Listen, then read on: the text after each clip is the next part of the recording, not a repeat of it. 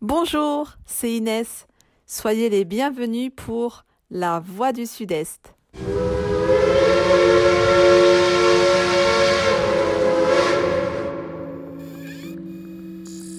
Les années 2000 nous semblent si près et pourtant, dans la grande histoire de l'informatique, elles sont déjà bien loin et ont connu bon nombre d'évolutions essentielles pour les ordinateurs et les appareils tels que nous les connaissons aujourd'hui. La révolution informatique fait gagner un temps fou aux hommes, mais ils le passent avec leur ordinateur. Le virage des années 2000 marque un changement radical dans la consommation de l'informatique puisque ce dernier s'installe dans le quotidien véritable de tout à chacun, et ce, de plus en plus.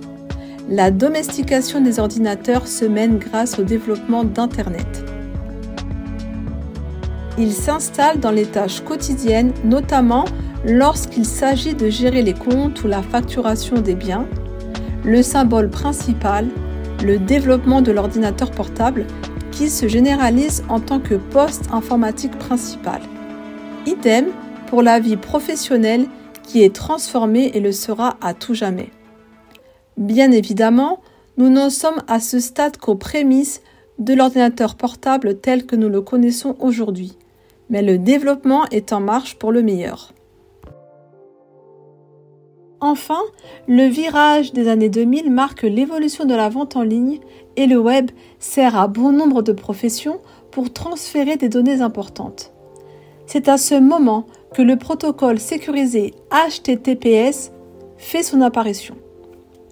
Dans les années 2010, l'informatique a connu des modifications tranchantes qui ont donné lieu à plus de pratiques, de commodités quotidiennes, mais aussi d'évolutions poussées.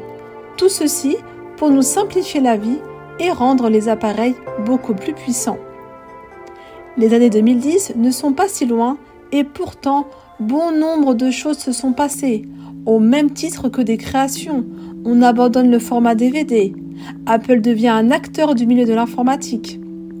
On notera une évolution majeure qui n'est d'autre que l'arrivée et le développement rapide de l'USB, bus série universelle, qui permet un transfert de données simplifié contrairement à l'ancienne disquette. Certes, cela implique au ménage de s'équiper différemment mais c'est pour le mieux de toutes et de tous. Car n'oublions pas que l'informatique est aussi là pour nous simplifier la vie. Toutefois, il faut bien s'accorder à dire que les équipements informatiques sont bien trop lourds. Encore. C'est de cette manière que certaines composantes ont été supprimées, le disque dur remplacé par un disque SSD plus léger et rapide. Il y a tellement de choses à dire, mais ce numéro sur l'informatique arrive à son terme. Si vous souhaitez vous initier à l'informatique, nos associations auront plaisir à vous accueillir. Les informations ont été collectées sur le site de Wikipédia et superprof.com.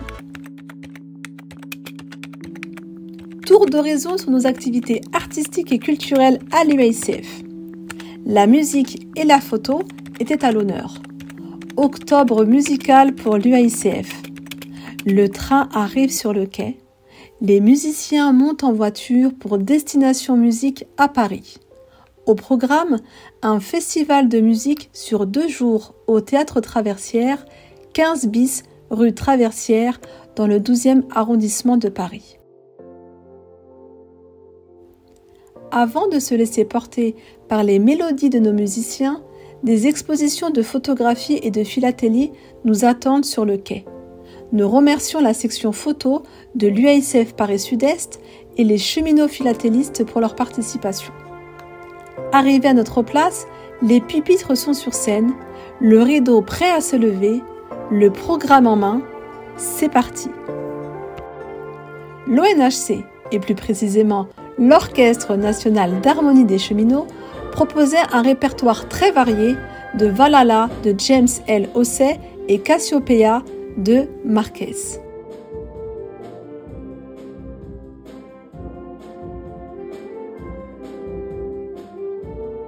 François Goyer, des Compagnons du Rail, au micro, avec des compositions personnelles et des reprises de piliers de la musique française, comme Aznavour ou Brel. Certains me diront, à ton âge, pourquoi toujours continuer? Et ne serait-il pas plus sage de ta guitare ne plus jouer?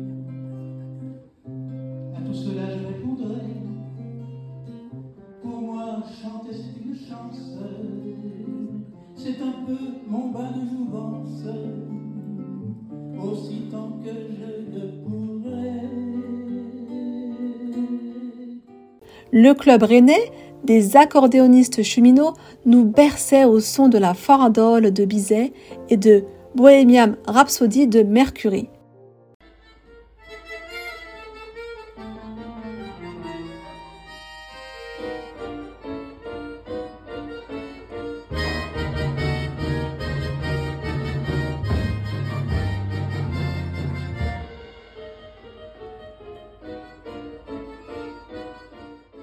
Un premier intermède dans ce voyage musical avec L'orgue de Barbarie de Philippe Brugnoni de ABC Île-de-France.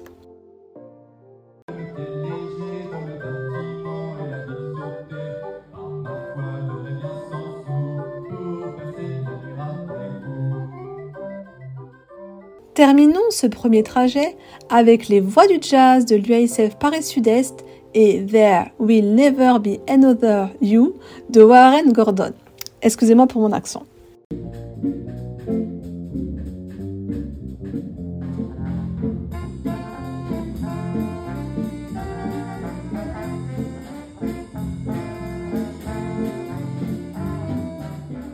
Deuxième étape, le soir, avec l'orchestre à plectre de Paris, avec le roi pasteur de Mozart, un arrêt en gare avant de repartir de plus belle le lendemain avec l'orchestre d'harmonie de verre et des cheminots qui a terminé sa prestation avec un medley de Goldman. Un petit tour en compagnie de l'orgue de Barbarie avant de suivre les airs populaires des accordéons de l'école de musique de Paris Nord. Dernière ligne droite avec l'orgue de Barbarie avant la destination finale en Outre-mer avec décollage du groupe culturel des cheminots havrais et ses airs exotiques propices à quelques pas de danse devant la scène. Le but de l'UICF est de rendre accessible la culture pour toutes et tous, et ce fut le cas durant ce festival avec la venue de 120 spectateurs. Les musiciens ont proposé un spectacle de qualité à travers des moments conviviaux et de partage. Après Paris, place à Clermont-Ferrand avec l'organisation du concours régional de photographie qui a eu lieu le 18 novembre dernier. Il y avait le jugement des images projetées et des images papier. 20 œuvres au total par catégorie avec minimum de 4 par auteur. Pour ne rien rater de nos événements, suivez-nous sur notre page Facebook UICF Sud-Est, la culture pour tous.